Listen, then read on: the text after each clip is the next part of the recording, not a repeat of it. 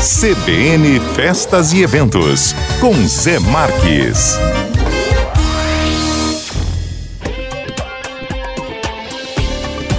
Olá, está no ar o CBN Festas e Eventos nesta manhã de sábado, aqui na 93,7, a rádio que toca notícia. E vamos falar de um evento que reuniu mais de mil pessoas em Campo Grande para assistir a palestra que abriu o maior ciclo de eventos corporativo de 2022 no estado, promovido pelo grupo RCN e 067 Vinhos. Para você ter uma ideia, um público que veio buscar conhecimento na área de marketing, vendas e varejo, com o empreendedor especialista em marketing digital Alfredo Soares, sócio e vice-presidente da Vetex empresa líder no mercado de vendas online a partir de uma plataforma digital que já está presente em quase 30 países. Conversei com ele e também com Estevo Congro, que é o diretor executivo do grupo RCN. Vamos conferir? E um detalhe, hein? Alfredo Soares começou vendendo cartões de visita. Vamos lá! Alfredo, queria te fazer uma pergunta. É, o que, que você viu antes de todo mundo quando você começou com o cartão de visita e hoje está aonde você está? O que, que você enxergou primeiro que os outros não enxergaram? Nada. Como nada? Eu, na verdade, desde cedo entendi muito o comportamento humano, sempre tive muito isso do meu pai ali, sempre consegui desconstruir isso. E aí eu consegui, em todas as empresas e negócios que eu fiz, inclusive vender cartão porta em porta, que foi como tudo começou, ter mais previsibilidade e gerar demanda. Ou seja, me colocar ali no lugar onde o cliente ou procura ou precisa do produto, ou me conectar com ele onde ele está. Então, acho que eu sempre soube usar muito esse lado da psicologia da matemática nas vendas e a internet ela veio para potencializar isso. Afinal de contas, hoje você recebe mais de 5 ou 10 mensagens por dia de empresas ou te oferecendo algo, ou te apresentando, ou que você já é cliente, tentando te, te ajudar, tirar alguma dúvida. Ou seja, a comunicação descentralizou e passou a ser um dos principais pilares das empresas que mais crescem no mundo hoje. Então, esse passou a ser um desafio comum, não importa se você vende agro ou se você vende é, online, você tem o desafio gigante de conseguir se conectar, se comunicar e interagir com o seu cliente. Tá, mas como é que foi a sua percepção quando você batia de porta em porta e você viu que tinha um modelo matemático nisso que você podia replicar dentro do teu sucesso? Ao invés de eu sair de casa com um bolinho de cartão de visita, entregando no maior número de lugares que eu conseguia entregar, eu saía de casa olhando para aquele mercado, aquele segmento, no caso restaurante, que tinha um alto volume de precisar de cartões de visita e panfleto, ou seja, era um cliente que me cobrava, que me compraria muito mais, então uma venda, uma visita representaria mais recorrência, mais negócio e com isso eu saí de casa com a missão de entregar para 20 restaurantes e não sair entregando e oferecendo para todo mundo. Então essa segmentação que começou dessa forma bem amadora e intuitiva, não era algo que eu tinha uma estratégia para isso. Na hora de eu ir evoluindo, amadurecendo profissionalmente, investindo em novos mercados, né? E o e-commerce talvez tenha sido a, a resposta da primeira pergunta, né? Foi o mercado que me projetou, o mercado de e-commerce foi quando eu criei uma plataforma e consegui exatamente fazer essa é, é, granular esse crescimento, essa estratégia, sabendo qual era o meu foco em cada uma das etapas e construindo o que a gente chama de jornada. Né? Então, é, essa é um pouco da minha leitura e como eu consegui traduzir isso para os negócios e quando a tecnologia surgiu, potencializou todos os resultados que eu tinha. Por que, que a maioria das startups, no seu ponto de vista, quebra? Elas quebram e vão quebrar porque não está no negócio ou no mercado que elas querem resolver o problema. Está no quanto o empreendedor aguenta suportar as diversas mudanças, os desafios, as barreiras. É, então é muito uma questão de mentalidade. Mas hoje, se a gente olhar para esse, esse cenário, para essa estatística, isso cada vez vem diminuindo. Isso cada vez vem por quê? Porque o Brasil hoje ele propaga empreendedorismo. Eventos como esse aqui acontecendo ao redor do Brasil, lives de empreendedorismo, o empreendedor se tornou um grande protagonista da cultura brasileira, é reconhecido né, hoje até mais do que às vezes celebridade pelo mercado, pela audiência, pelas pessoas que realmente mudam e constroem o Brasil, que são os empregadores, que são os micro e pequenas empresas. Então, acho que essa maturidade que o nosso país está vivendo também está aumentando a competitividade, o que é um desafio para todos nós, mas também está possibilitando aí diminuir esse número, que é um número interessante, mas que mostra que a gente está cada vez mais consciente empreendendo de forma melhor e não mais. Para terminar, como é que você vê essa ação da CBN, do Grupo RCN, de estar fazendo eventos que nem esse, que traz conteúdo, traz informação, né, traz, é, de repente, pessoas que estão aqui hoje teriam dificuldade de estar até onde você está, né, de ir até você e recebendo esse presente. Como é que você vê isso? Olha, estava conversando isso no caminho com os diretores e sócios da, da companhia da rádio, estava falando exatamente isso para eles. Eu acho que o modelo que eles estão fazendo aqui é exatamente o que eu vou falar daqui a pouco, que é um modelo de ecossistema de negócio, aonde você não importa o teu segmento, não importa o que você faz, você constrói aquilo que interessa ao seu cliente, à sua audiência, e não só aquilo que você vende, não só aquilo que você acha que tem valor. Então o que ele está fazendo aqui é tangibilizando um negócio que é super intangível, que é uma rádio, uma televisão, que é um grupo de mídia, trazendo isso para o evento, criando uma experiência aonde ele consegue entregar valor para quem já é cliente, investidor, né, para quem já investe na rádio, criando valor e atraindo novos potenciais anunciantes para participar do evento, criando autoridade, transferindo autoridade, produzindo conteúdo. Então, olha como uma ação, na verdade, é uma ferramenta de marketing que apoia diversas áreas e unidades de negócio do grupo de mídia.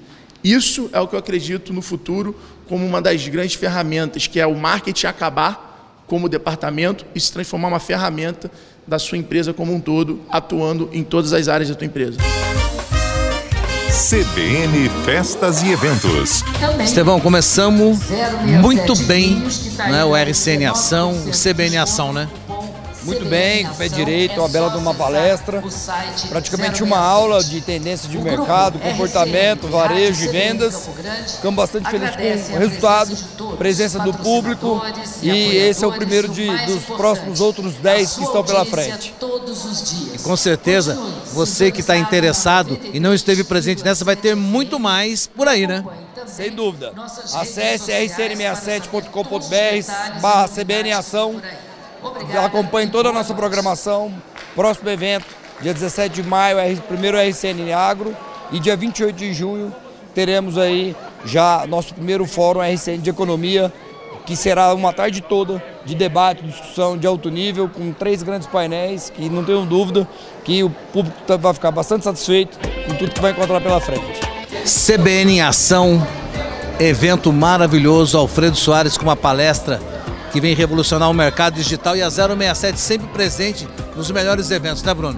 Com certeza, sempre presente. Eu, a CBN e a 067 Vinhos são parceiros é, muito, muito unidos, né? Então sempre participamos é, diversos eventos e hoje, ah, com certeza, está sendo muito bom para nós aqui, nessa questão das vendas, questão do marketing. Aprender, aprendizado é sempre bom, sempre bem-vindo e trazendo novidades como sempre para a 067 Vinhos, Campo Grande, quiosque novo no segundo piso, em frente a John John. É, vale a pena muito visitar, tá muito lindo. E também o site, estamos implementando coisas novas aí, bastante novidade. Eu fiquei sabendo que o Alfredo Soares vai dar umas dicas pro e-commerce da 067 para vender mais vinho ainda. É isso aí. É, a nossa expectativa é essa também. Vamos agregar valor e crescer, crescer junto. Com certeza, certeza. É isso aí. Vamos para o repórter CBN e voltamos logo em seguida com a entrevista com o diretor regional do Senac MS, Vitor Melo. E voltando aqui do repórter CBN, converso agora com o diretor regional do Senac MS, Vitor Melo. Uma entrevista super importante, onde vamos falar sobre a capacitação da mão de obra tão importante para o nosso país. Estou aqui hoje com meu jovem amigo aqui, Vitor Melo, diretor regional do Senac. Vim fazer uma visita para ele saber das novidades mas também do trabalho do dia a dia que o Senac promove e que às vezes as pessoas acabam não sabendo somente nessa área, né, Vitor, que a, capacita a capacitação da mão de obra né, para um mercado que os empresários querem contratar, mas existem milhões e milhões de desempregados. Então, seja bem-vindo e conta para a gente aí como é que está sendo o trabalho do Senac. Uma satisfação enorme estar falando com você novamente, José Marques, e aqui é, também mandando um abraço a todos e dizer que o Senac cumpre a sua missão que é a qualificação profissional dos trabalhadores nas atividades de comércio de bens, serviços e turismo. E para 2022 a gente tem muitos desafios, né? A gente pode aí começar falando pela necessidade iminente de qualificação de profissionais para o mercado de trabalho e a gente pode observar que no período de pós-pandemia é, nós temos muitas necessidades e algumas delas mais focadas no setor de tecnologia. A gente vivenciou a pandemia, muitas empresas migraram rapidamente para o universo digital, então a gente tem uma demanda muito acentuada por profissionais nesse segmento. Mas é claro que não só nesse, em outros segmentos de, do varejo, do comércio, é, serviços em geral, beleza, saúde. Então, o Senac ele tem um planejamento em 2022 é tentar fazer uma recolocação e uma formação desses profissionais atendendo à demanda empresarial. Então hoje a gente ouve falar muito que nós temos aí cerca de 12 milhões, 13 milhões de desempregados no país, mas ao mesmo tempo nós temos uma deficiência, uma carência no preenchimento de vagas é, das empresas, vagas de trabalho que as empresas estão oferecendo. E é justamente esse gap entre o número de desempregados e o número de vagas que não são preenchidas é que o SENAC atua, porque nós precisamos qualificar profissionais para o preenchimento dessas vagas. Essas vagas elas são específicas, como eu falei, vários segmentos estão mais aquecidos, principalmente o de tecnologia da informação. Então, o nosso planejamento maior para 2022 é realmente poder oferecer mais profissionais qualificados do setor empresarial. Isso é muito bom. E eu fico também pensando e queria te perguntar, né, qual o nível é, do cliente do Senac quando ele chega aqui para a capacitação? Ele está pronto, ele está maduro ou ainda tem que fazer toda uma preparação, né, porque eu não consigo entender muito né, o, o, nível desses 12 milhões de desempregados? Né? É zero, é 5, é 10? Mais ou menos que faixa que está isso? Perfeito, é uma pergunta interessante porque o Senac ele atua em diversos níveis de formação, desde a formação inicial e continuada, com cursos de capacitação, qualificação e aperfeiçoamento, os cursos técnicos, né, que já tem uma duração maior e já tem uma formação no nível técnico, e no nível superior a gente atua na Rede Nacional de Educação à Distância. Então você tem diferentes níveis e com isso você também recebe um público variado. Uh, mas nós e tem que fazer toda essa gestão, né? Tem que fazer toda essa gestão, exatamente. A gente tem que entender é, cada segmento, cada, é, cada público, cada perfil é, do cliente Senac e fazer o atendimento conforme esse perfil. Então, por exemplo, se a gente pegar os alunos dos cursos básicos, dos cursos da formação inicial, qualificação, capacitação e técnico, você tem aí os egressos, principalmente egressos do ensino médio.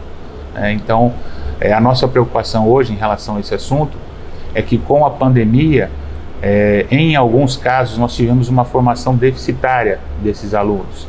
Então a gente está muito preocupado em receber esses alunos e ter que fazer algum tipo de reforço, algum tipo de atuação frente ao conteúdo que eles já deveriam saber, mas que por algum motivo podem ter necessidade desse reforço. Já em outros casos, né, alunos dos cursos superiores, a gente não tem tanto essa deficiência. Então o Senac está preparado para atuar conforme o perfil do público em relação ao segmento que ele deseja atuar, ao nível de atuação do curso que ele vai fazer. Ô, Vitor, como é que está a relação do, do, Senac com os empresários? Eles têm a percepção é, que o Senac fornece essa mão de obra? Eles estão próximos? Eles estão aqui tipo, esperando o cara sair para contratar já? Como é que está sendo feito isso? Sem dúvida nenhuma, essa é, proximidade aumenta a cada dia, porque o SENAC, que é uma instituição do sistema comércio, atua diretamente com o empresariado. Então, por diversas vezes nós promovemos encontros, reuniões, é, às vezes até ações educacionais que envolvem os empresários, é, como é o caso, por exemplo, de tecnologia da informação, onde nós temos o projeto Fábrica de Software, que as empresas atuam diretamente nos cursos, elas trazem profissionais para atuação no dia a dia dos cursos. No segmento do varejo, a gente também promove encontros, trazendo os empresários aqui e levando os nossos alunos à realidade do mercado, do comércio em si. Então essa interação ela é extremamente importante, ela é uma, uma prática do Senac e ela aumenta cada dia, é, principalmente porque os nossos projetos é, a exemplo aqui do Senac Hub Academy, a gente inclui isso dentro das ações educacionais. Então, essa relação ela é perene, ela é frequente e a gente aumenta a cada dia, porque é necessária. Né? Uma das, das características da formação do SENAC é estar totalmente aderente às necessidades do mercado. E não tem como você fazer isso se não trazer, é, promover essa relação de aluno, empresário, empresa e mercado. Nesta unidade que nós estamos, que é o Senac Hub Academy, é uma proposta muito forte, a conexão com as empresas. Então a gente já tem até espaços aqui específicos para promover ainda mais essa interação, essa que é interação. fundamental. A, a, a, formação dos nossos alunos, ela aumenta de qualidade à medida que eles conseguem fazer essa interação com mais frequência. Ele sai mais preparado para o mercado, é, já que ele vivencia isso dia a dia no curso. E, e qual que é a política do Senac, né, para aquele, vou chamar de cliente, é, o aluno, né, que está fragilizado financeiramente, né, precisa se capacitar para poder ter um trabalho, para poder ter emprego, renda, né? Como é que é esse olhar? Perfeito, é, é importantíssimo. O Senac tem essa missão. Existe um, um programa nacional em relação à, à, questão do acesso financeiro do aluno às ações educacionais do Senac. Nós temos o programa Senac de gratuidade, que ele é nacional. Ele tem metas estaduais de acordo com o porte de cada estado e nós aqui, evidentemente, uh, oferecemos aos nossos alunos, aos nossos clientes, eh, vagas gratuitas ou com desconto, através do subsídio desse programa Senac de gratuidade. Então, nas diversas programações do Senac, nós temos oferta comercial e oferta pela gratuidade. E por que a oferta comercial? É, porque a gente precisa expandir a nossa atuação, fazer mais do que, do que somos capazes de fazer com a gratuidade. Então, para aqueles alunos que necessitam da gratuidade, nós temos esse programa. E aqueles alunos que estão interessados e que têm capacidade de pagamento também tem uma oferta comercial. Mas o Senac Mato Grosso do Sul, ele cumpre é, 112% da meta de gratuidade, ou seja, a gente faz mais faz do mais. que a meta nacional de gratuidade aqui, é, reforçando o nosso compromisso de atender principalmente ao segmento do comércio de bens, serviços e turismo. Um exemplo disso é o programa Aprendizagem, né, que é uma atuação muito forte do SENAC frente às empresas e a gente atende a 100% das empresas que nos procuram para formação de aprendizes, né, é uma formação importantíssima, é para muitos casos o primeiro emprego os jovens a partir de 14 anos já podem ingressar no curso e na vida profissional. É uma, uma importante ação e o Senac ele atende a 100% das empresas do nosso segmento com esse programa. E com isso a gente consegue se destacar nacionalmente no, no cumprimento das metas do programa Senac. Por isso que vocês vivem ganhando prêmio aí sempre, né? Do MS competitivo e por aí vai, né? É, o, o, a, a premiação ela é importante porque a gente desenvolve uma gestão baseada no modelo é, de excelência de gestão da Fundação Nacional da Qualidade e, é, e esse modelo ele equilibra a gestão olhando para todas as partes interessadas e olhando para todos os nossos segmentos de gestão. E é, a parte social é muito importante para dar o equilíbrio. É onde a gente atua com o programa Senac de Gratuidade. É, eu penso que a premiação nada mais é do que a mensuração da performance que vocês têm, da alta performance que vocês têm. É por aí que você mensura, né? Exato. A premiação para a gente é uma consequência né, de uma atuação para melhoria da gestão. Então, a, o modelo de excelência nos traz ali uma série de diretrizes, recomendações, boas práticas, e a gente se colocou no caminho de melhorar a nossa gestão e evidentemente que melhorar a nossa gestão significa melhorar para o nosso cliente, para o nosso aluno, atender mais e atender melhor. Então por isso que nós estamos nesse caminho já há mais de 10 anos e somos reconhecidos é, por essa é, por esse conjunto de práticas de gestão. De, de ações. É, Vitor, eu queria falar um outro assunto com você. As unidades do SENAC aqui no Mato Grosso do Sul são unidades de excelência, tanto não são só prédios, são prédios também, mas com muito conteúdo dentro, né, com muito ensino, com muito trabalho com profissionais. Né, queria que você falasse um pouquinho sobre essa que nós estamos e também da gastronomia, que são os dois que eu conheço e que são assim no nível, acho que super alto. Importante falar realmente sobre isso. uh, o Senac ele tem como uma dos seus programas prioritários oferecer uma boa infraestrutura para os nossos alunos, é, principalmente porque nós temos recursos para fazer esse investimento. Mas é importante a gente destacar que só a infraestrutura não dá conta de todo o processo de ensino-aprendizagem. A gente precisa ter é, é, mais do que isso, a gente precisa ter docentes qualificados, docentes capacitados que utilizam toda essa infraestrutura, é, todo o corpo pedagógico que faz da prática de sala de aula algo diferente para os nossos alunos. A gente sabe que hoje aquela aula no modelo tradicional ela não é mais atrativa e ela não dá conta de suprir toda a necessidade dos nossos alunos. É necessário que se mude isso, traga para o ambiente da escola métodos novos, métodos diferentes. E isso o Senac promove. Onde também. o aluno é o protagonista, né? Exatamente. Né? Então, aquela aula mais tradicional que o professor fala, o aluno fica ouvindo, isso já não é mais.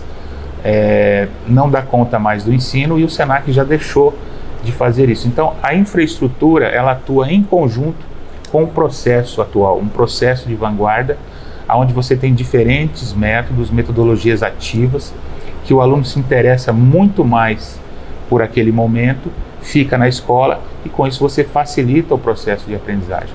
Então, o investimento do SENAC é em infraestrutura, né, no que diz respeito a, a prédio, em equipamentos, para deixar tudo muito é, moderno e, e atrativo para os alunos, e também no processo que envolve docentes e todo o corpo pedagógico para que eles estejam preparados para fazer daquele momento um momento de uma experiência inovadora, uma experiência diferente para os nossos alunos. Então, temos aqui o Senac Hub Academy em Campo Grande, o Senac Turismo e Gastronomia, que você conhece bem as nossas instalações, mas no interior do estado nós também temos instalações muito parecidas e o mesmo processo, quer dizer, um processo dos nossos docentes da mesma forma, com metodologias ativas e um processo diferenciado para os nossos alunos. Mais recentemente, nós estamos agora trabalhando para viabilizar uma nova unidade e talvez é, crescer um pouco a nossa atuação na costa leste, que é um, uma região que está crescendo muito, com muitos investimentos, e o Senac precisa ali ampliar a sua atuação, que hoje está no município de Três Lagoas, né, mas a gente está estudando a possibilidade de ampliação é, da nossa oferta e, logicamente, da nossa estrutura. Então, a gente está sempre muito preocupado em é, ter a infraestrutura condizente com a necessidade, com a demanda do mercado e processos que atendam às necessidades do novo mundo, da nova economia digital. E a gente vai encerrando nossa entrevista. Você falou novo mundo, é, e a hora que a gente concretizar a ponte na rota bioceânica de Murtinho, né, com o Paraguai, é, eu acho que vai mudar toda a realidade do, do, Mato Grosso do Sul, que antes era o fundo do Brasil, o quintal do Brasil, acho que hoje vai ser, né? Vai diminuir aí o, o caminho o da Ásia, né? Exato. Em 7 mil quilômetros, se eu não me engano. E então o progresso vai passar mais forte por aqui, né? Vai sair daqui, Sim. vai passar mais forte. E o Senac é, fazendo o seu trabalho para capacitar essa mão de obra aí para todo o estado, é isso? É isso, a gente está muito atento, Zé Marques, a todo, todo movimento é, na economia do estado de Mato Grosso do Sul. Como você bem destacou, a rota bioceânica é, é um empreendimento que vai trazer muita coisa interessante para o estado de Mato Grosso do Sul. É, a própria evolução industrial né, aqui da, da, das regiões do nosso estado, como eu citei na Costa Leste, e todo esse movimento que a princípio não é, né, é, é originalmente do comércio, mas ele vai trazer um, um, um movimento enorme para o comércio. É claro Sim, com certeza. Você, tem, é, você gira a economia como um Sim. todo. Então, inicialmente você tem investimento em indústria, sim, mas esse investimento traz muitas outras demandas ligadas ao segmento do comércio, bem, serviço e turismo. A própria ponte, você vai ter uma infraestrutura toda ali que hoje não existe e que vai ter que existir. Isso vai demandar muito comércio, serviço, turismo também para a região. Enfim, a gente está sempre atento a tudo que está acontecendo no estado para que o sistema comércio, e aqui falando do SENAC, que é o braço de qualificação profissional, esteja presente para fazer a sustentação de tudo isso e não deixar gaps é, principalmente de profissionais qualificados, para que esse investimento seja muito proveitoso para o Estado. Que seja bem-vinda a diversidade da, da matriz econômica, né? Muito bem-vinda. E aqui no Estado nós temos aí uma, uma integração fortíssima do setor produtivo com todas as federações, é, todas as instituições aqui do Sistema S atuando juntas. Então eu acho que a gente vive um momento muito importante e interessante para o nosso Estado. Legal. Quero agradecer a oportunidade de estar conversando com você aqui, saber um pouco mais do SENAC e desse serviço tão importante que vocês fazem. Parabéns e continuem assim.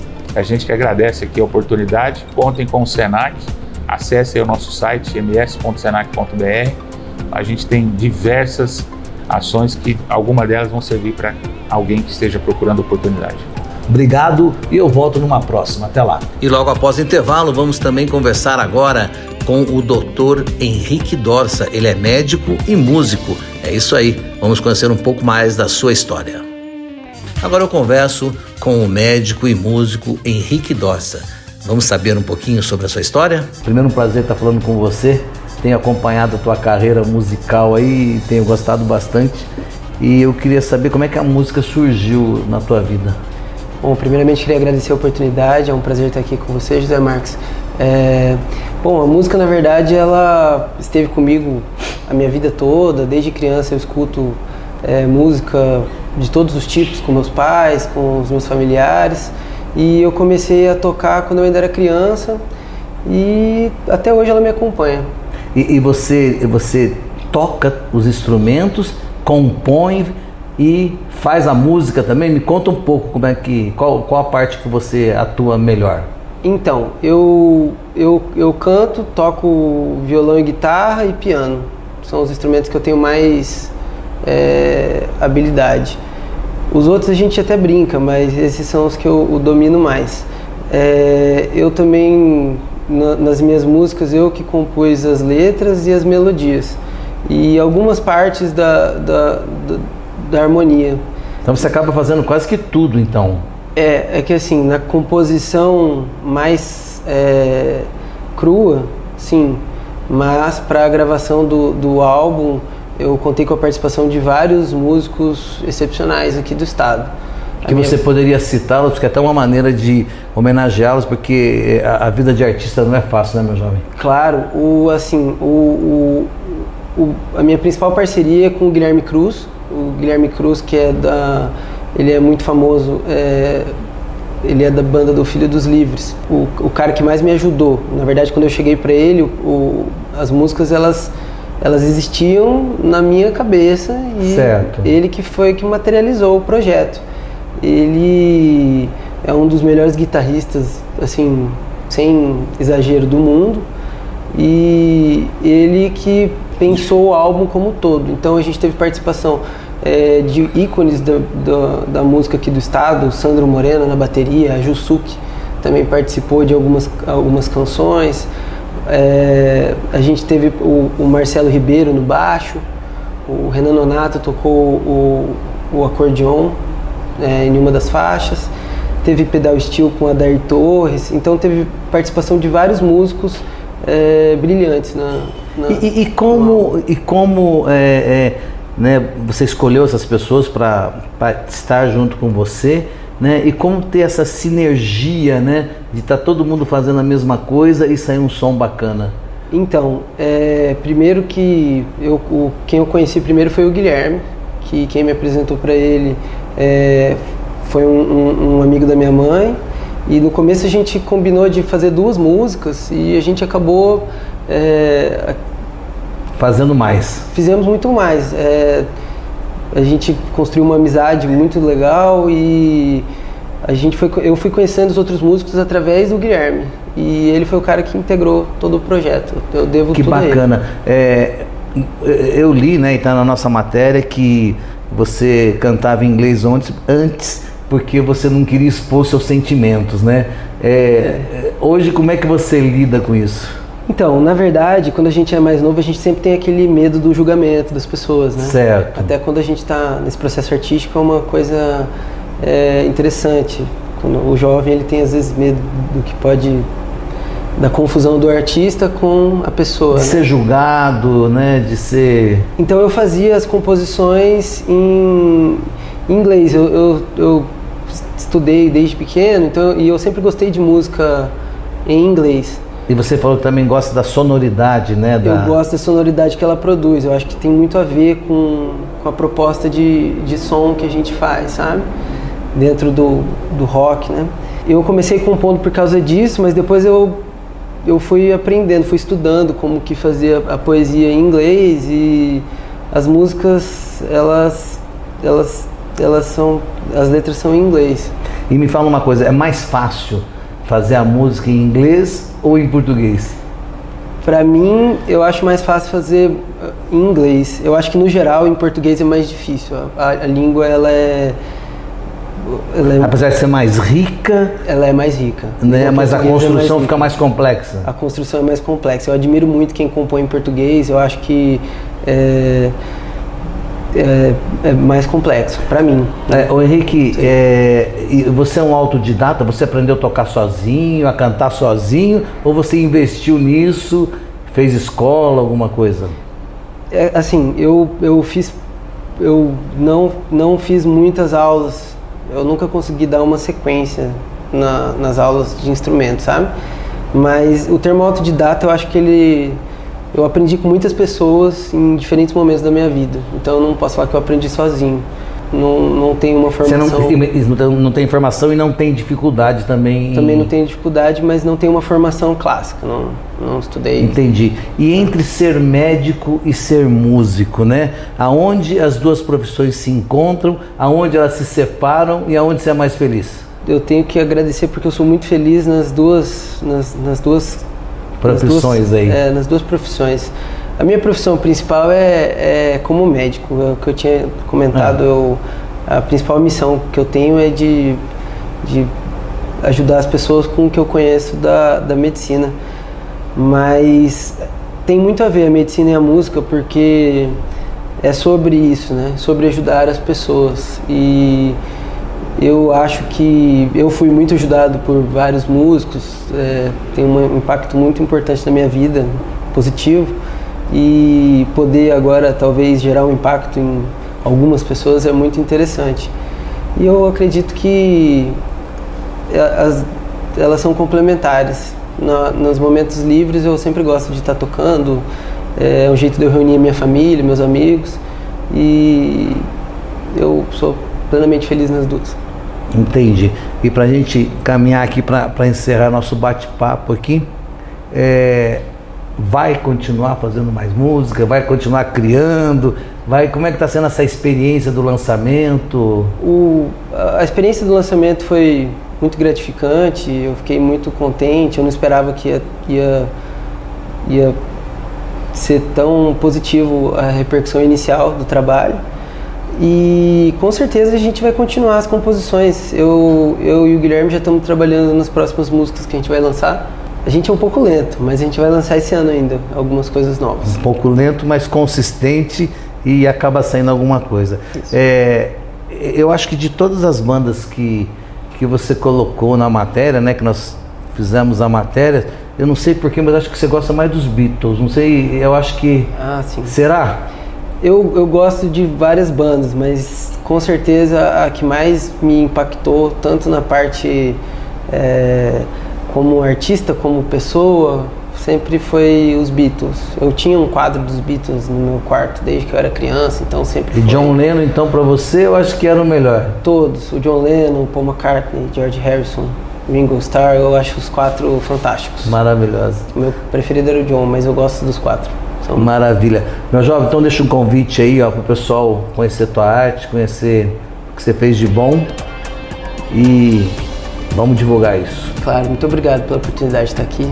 É, quem puder assistir, ouvir nas plataformas digitais, vou ficar contente. Que tá Spotify, tá. Deezer, Apple Music, Apple. tem no YouTube Music, tem nas plataformas. É, e se você precisar, a gente manda pelo WhatsApp você também, não tem problema. Claro. Maravilha, Henrique, obrigado, tá? Eu que agradeço. Felicidades. Continue na profissão de médico, que você precisa cuidar da gente, né? Como médico, mas também precisa cuidar da alma da gente com as músicas. Então, muito obrigadão e boa sorte para você. Muito obrigado. Maravilha. A gente volta numa próxima. Espero que você tenha gostado do programa de hoje. Eu vou ficando por aqui. Um forte abraço para você e sábado que vem, lembrem, às 10h15 nós temos um compromisso aqui na CBN, na 93,7, a rádio que toca notícia, com mais um CBN Festas e Eventos. Um grande abraço e até lá.